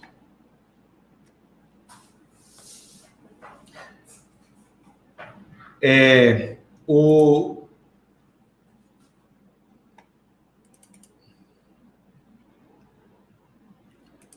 Sim, o que eu vou falar é o, eu vou falar é o que, é que eu vou falar? É a questão, sim, o defesa da fé é mantido pela, pelos dízimos, né, pelas ofertas. Se você quiser transferir, vou botar aqui esse negócio aí, você transfere. Vou falar muito sobre isso hoje não, estou cansado de falar sobre essas coisas. Você tem que transferir aí, fazer doação para a gente possa continuar atingindo mais pessoas. Deixa eu ver os comentários. Deixa eu ver aqui os comentários os comentários. Acho que isso aqui eu já vi, né? O Caio Rocha diz: não perco um, Recife. Jane, acho que eu já vi isso aqui. Acho que eu já vi isso aqui. Deixa eu ver aqui os comentários. Muita gente, muito obrigado, pessoal, pela presença de, de vocês, né? Pessoas de todos os lugares. Aqui, Ana Paula, dá boa noite, boa noite, Ana Paula. Larissa pede para fazer um comentário sobre Levítico 17. Larissa, eu estou aqui com a situação que às vezes mandam as perguntas, eu vou organizar essas perguntas. Eu vou até pedir aí para o pessoal de Defesa da Fé, anota, anota isso aí, por favor. Pessoal da equipe de Defesa da Fé, anota aí Levítico 17, 13 a 15. Teve outras perguntas também, que eu vou fazer vídeos curtos no Instagram do arroba Defesa da Fé, respondendo essas perguntas sobre passagens. Porque às vezes aqui não dá tempo. Não é? E às vezes é alguma uma coisa que eu quero ir no original, quero ver a palavra no original. Então, assim, para eu abrir aqui e ler, assim, para uma passagem, para comentar um texto. Então, assim, eu vou fazer isso mais para frente e vou fazer um, criar aqui um programa aqui na nosso cronograma de... Ei, pessoal, o pessoal da Defesa da Fé já está arrepiado, né? Porque é, vamos criar aqui um cronograma aqui para poder ainda fazer mais isso, criar isso aí para responder isso aí, tá bom, Larissa? Porque se eu for ler aqui, vai ser. O Júlio faz paz, pastor irmãos, a paz, Júlio, seja muito bem-vindo a Márcia Monteiro, a paz. Grande Marcos, pastor Marcos Andrade, tá? está falando lá de, lá do, de São Luís, no Maranhão. Lá é uma terra boa, lá, São Luís do Maranhão. Diz que um dos português, portugueses, né, mas uma das, uma das, onde o vernáculo, a língua portuguesa, né, muito, muito bem falada é lá no Maranhão, né.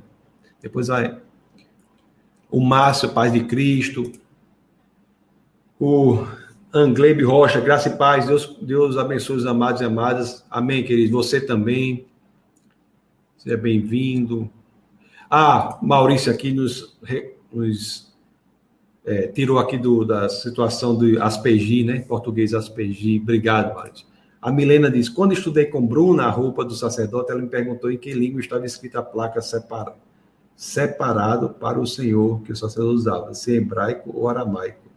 Separada para o Senhor. Deixa eu ver se eu consigo aqui. Separada para o Senhor. Deixa eu ver que cresceu aqui muito. Peraí. Separada para o Senhor. Eu vou ver isso aqui, porque deve ter nas escrituras, deve ter separado para o Senhor. Depois você me diz aí, Milena, se está se tá no, no, no turbante. Depois eu vejo isso aqui, tá bom? Anota aí também, pessoal, para ver isso aqui, que nós vamos ver depois. Então a Ana faz perfeito. Amém, que bom, né? O, o Márcio, coitado, ele falou, coitado do bode, é mesmo, coitado do bode. Mas a gente sofre com os animais e com, com razão, mas isso tudo aponta para Cristo. Eu achava que cada um levava um animal para sacrifício. O dia da expiação era o dia do sacrifício geral, né, que era feito pelo sumo sacerdote. Nós temos aqui Márcia Monteiro, bate umas palminhas aí. Marciano diz que lá é só que tem, é bode, né? É verdade, viu? Aí nós temos muita bode, muito bode. Antônio Carlos faz paz a paz. O Márcio diz, depois que Jesus fizer tudo, fazer tudo por nós e ainda existem pessoas que não o seguem. Isso me dá até uma dor no coração. É, Márcio, essa, isso é verdade. E nosso papel é fazer com que ele seja mais e mais conhecido, né? Para que as pessoas possam se render diante do Senhor. O Caio diz assim: o Antigo Testamento foi um ensaio majestoso e o plano de fundo para o desfecho sublime dessa obra perfeita. Amém, Caio. Muito bem colocado. O Antigo Testamento ele aponta para a obra redentória de, de Deus por meio de Jesus Cristo, em Cristo, não é? Já conversei aqui com vocês nas outras aulas, não tem essa coisa de que ah, o Antigo Testamento é para quem vivia na lei, hoje nós vivemos na graça. O Novo Testamento é da graça. Isso não é correto. Toda a Bíblia é o livro da graça. Você veja aqui em Levítico, nós estamos vendo como as escrituras apontam para a obra redentória a obra redentória né, de Jesus. Todo, todo o, o, todos os 66 livros da Bíblia são livros da graça. Você, a, a salvação é, é pelo quê? É pela graça mediante a fé. A fé é um cano por meio da qual a graça nos atinge e somos salvos. Aqui em Levítico 16 nós já vimos isso. Pela fé, né, o sacerdote age para e para que a graça de Deus, a misericórdia de Deus, no assento da misericórdia, tenha efeito no povo, na população. Então, isso já é. O Caio diz também, ó. O diretor é Deus Pai, o ator principal Jesus e o ator central a crucificação para expiação dos pecados da humanidade. É, é verdade, nós temos aí um. Nós, nós nesse, nessa peça aí, nós exercemos a função também na questão da confissão. A Márcia diz assim: é verdade, pastor, fiquei mais de 10 anos na igreja, com sentimento de culpa, não acreditava no perdão divino. Embora sendo cristã, havia uma batalha na minha mente que não me permitia romper, até que compreendi a justiça divina. Hoje, olha só que, que testemunho, que testemunho belíssimo, né? Hoje sou liberta. Glória a Deus, Márcia. Você, pessoal, preste bem atenção nisso aqui, né? Nós temos um testemunho de alguém que passou mais de 10 anos na igreja. 10 anos da igreja. Hoje, hoje, hoje em dia, graças a Deus, ela não, é, não, não sofre mais com isso. Até que ela compreendeu a justiça divina. Compreendeu que não é pelo que fazemos, é pelo que Cristo faz. Se você luta essas batalhas na sua mente, saiba que em Cristo podemos vencê-las. Né? Em Cristo podemos vencê-la. Muito, Márcio, eu só tenho a lhe agradecer por, por, essa, por esse testemunho. Isso é muito importante, viu, para as pessoas que estão ouvindo. Né? Que todos possam dizer: em Cristo eu sou liberto. A Vanessa diz: a justificação é um fato, não é um sentimento. Muito bem colocado, Vanessa, é isso mesmo. A justificação é um fato objetivo. A justificação é um fato objetivo. Objetivo. Justificação não é algo que você se sente ou não justificado. Não interessa o que você, como você se sente. Interessa que em Cristo você é justificado. Em Cristo você é justificado. Muito bem colocado. O Fernando diz assim, pastor Tassos, as tipologias bíblicas são incríveis. Há manuais de tipologias bíblicas para indicar. Não tenho assim nenhum, mas eu posso, se for algo assim, mas você mandou, mandou uma mensagem aí que eu posso procurar alguns e lhe indicar. Mas tem muitos. Aqui a equipe já está anotando. Ó. Essa equipe de defesa da fé não para, não. Pastor, como o povo judeu atual trata essa questão de sacrifícios? Gilson, o engraçado que não há templo, não tem templo, né? O templo de Salomão foi destruído no ano 70 depois de Cristo. Mas o povo judeu já está já tem um grupo de judeus se preparando para saber fazer o que está lá em Levítico 16, quando houver a reconstrução do templo.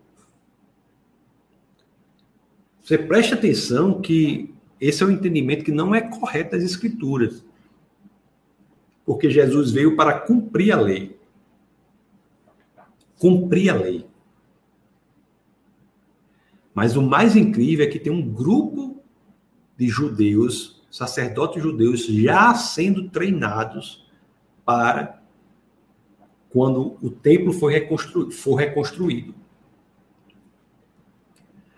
Mas, do, você, mas você, olha, se você, se você for ler os 613 mandamentos de, de Deuteronômio, né? Dois terços desse mandamento não pode ser cumpridos porque não tem o templo. O templo foi destruído. O Diego diz assim: apenas pela obediência alcançamos a bênção de Deus ou é através dela que demonstramos nosso amor pelo Senhor? Você não alcança a Deus, você não negocia com Deus. O que Deus quer é o seu coração. O seu coração sincero. Não há, não há nada, tudo é mulambo para o Senhor. Não é moeda, não temos moeda de troca com Deus. A obediência é uma consequência, Diego, da nossa conversão. Nós que entregamos nossa vida para Deus, nós buscamos a obediência. Olhe, a, pro, a próxima o, a próxima aula você não pode perder, porque será sobre esse tema, a questão de amor e obediência.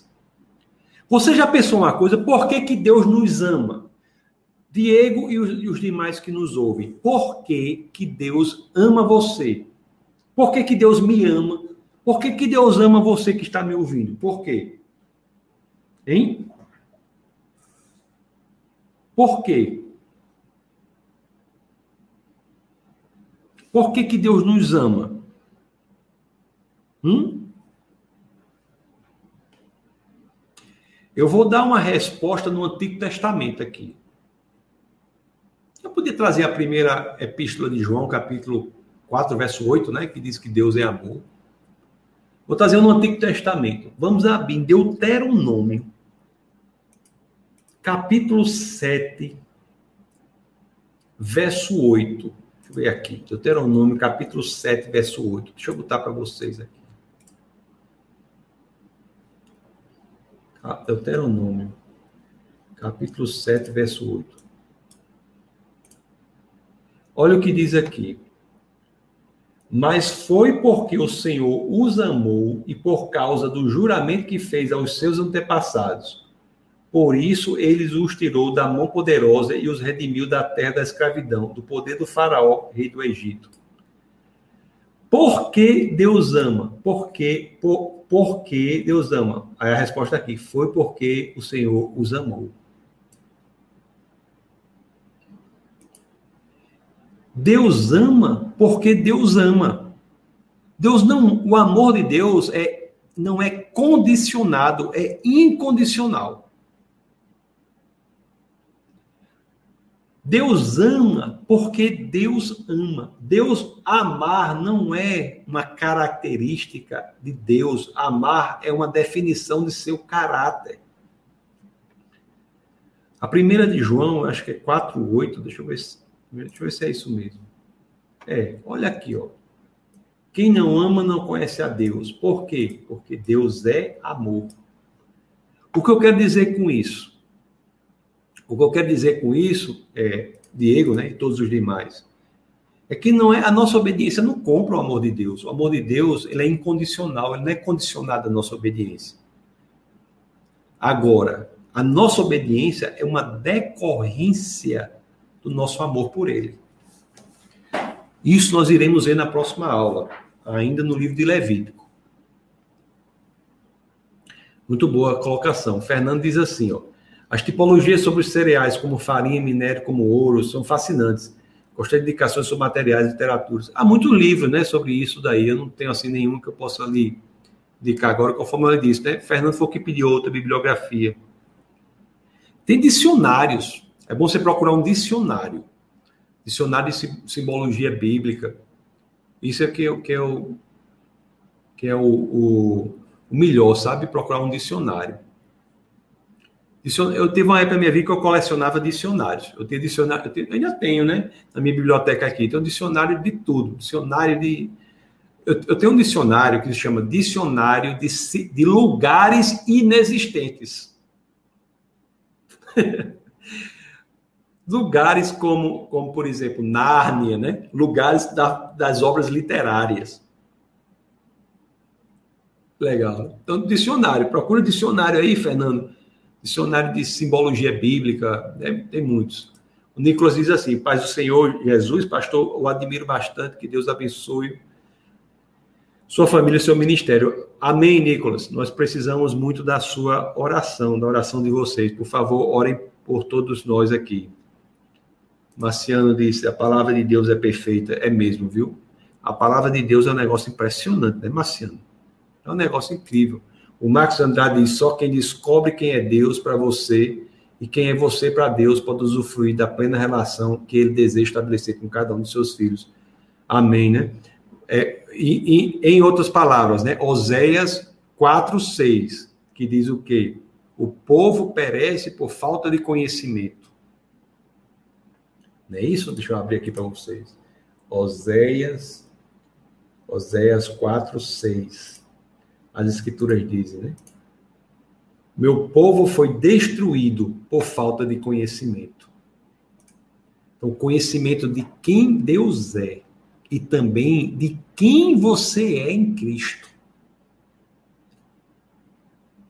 Se você não tem o conhecimento de quem Deus é de quem você é em Cristo, você é destruído, você perece. Enfim, já, por final, a Márcia, a Márcia faz, faz aqui. Boa noite a todos, irmãos. Não vou perder a próxima aula. Tempo muito glorioso. Paz a todos. Márcia, que bom que você não vai perder a próxima aula. Continue conectada aqui conosco, tá bom? Defesa da fé. Ossana Melo, pastor, segundo o manual de escatologia do doutor Pentecoste, somente no milênio voltarão os sacrifícios animais. O, o, os judeus não estão lendo esse manual, não.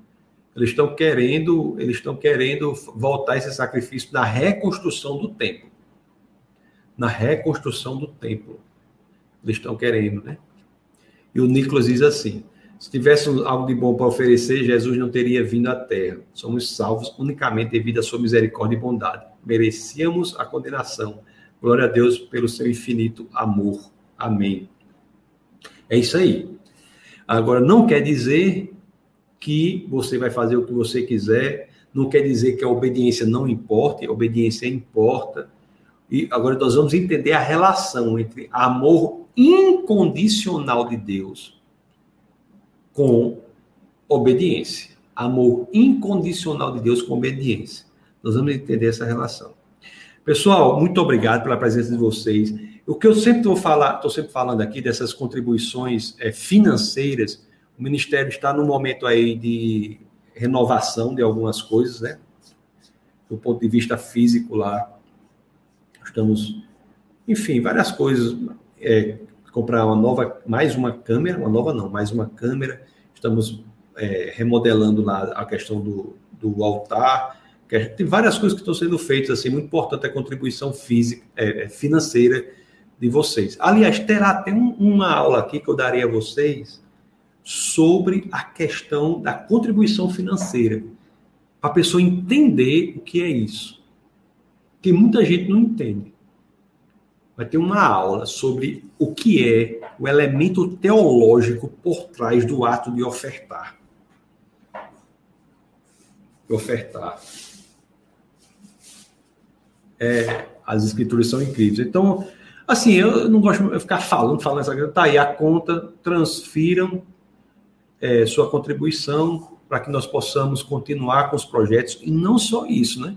Não é só continuar, que nós possamos expandir os projetos para atingir mais e mais pessoas. Tá bom? É, quinta-feira agora, quarta-feira agora é o culto da, do Espírito no defesa da fé.tv. Culto do Espírito no defesa da fé.tv. Deixa eu botar aqui para vocês.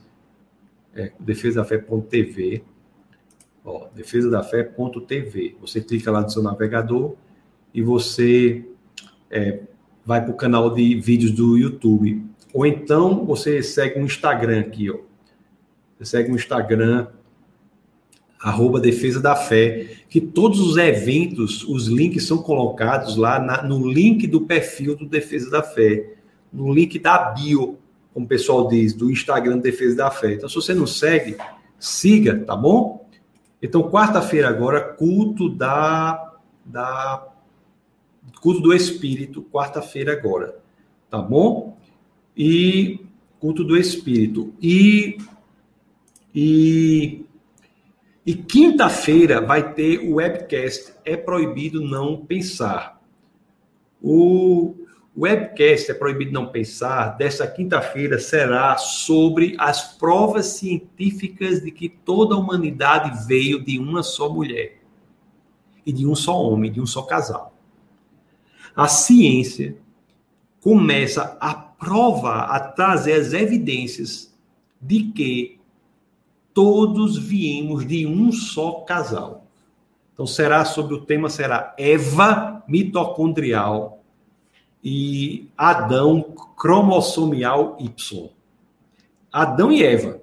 Só que Eva é, o, iremos, o tema é Eva mitocondrial e Adão cromossomial Y não deixe de assistir, né? Eu irei bater um papo com uma cientista forense, lá, doutora em biologia pela, pela USP, pela Universidade de São Paulo, pessoa extremamente capacitada nessa área, ela nos irá nos apresentar as evidências de que todos viemos de um só casal.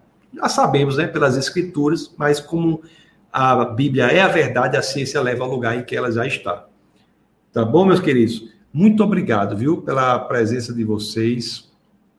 Muito obrigado por tudo. Nós temos só dois comentários, vou colocar aqui rapidamente. Fernando, Deus abençoe, pastor Tassi. Minha oração ao progresso do Ministério da Defesa da Fé. Parabéns a todos. Amém, Fernando. Muito obrigado por sua presença. A Ana diz, porque os pastores dizem que temos tudo pela graça de Deus, obediência e decorrência do nosso amor. Mas mesmo sem obedecer, teremos tudo. O que diz sobre a graça e lei, sobre, sobre a obediência. Nós vamos estudar isso aqui, viu?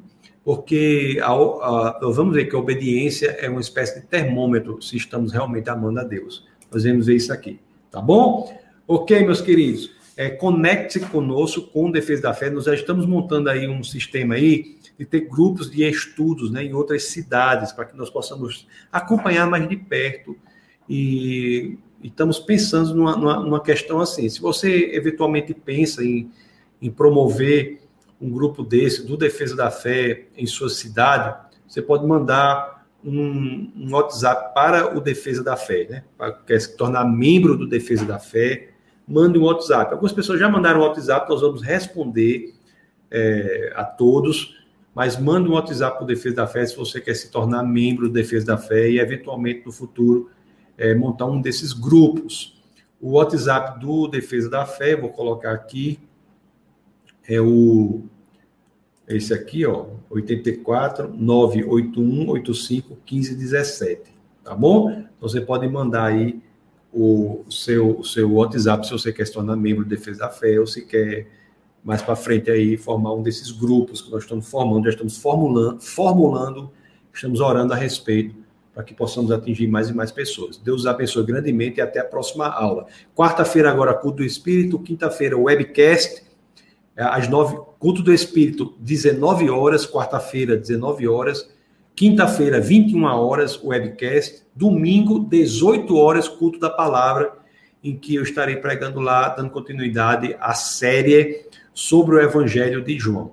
Ok, meus queridos? Então, Deus abençoe a todos vocês aí, até a próxima aí, até, até amanhã, enfim. Deus abençoe e que o Senhor esteja com cada um. Um abraço a todos e até mais. Essa foi uma produção do Ministério Internacional Defesa da Fé, um ministério comprometido em amar as pessoas, abraçar a verdade e glorificar a Deus. Para saber mais sobre o que fazemos, acesse defesadafé.org.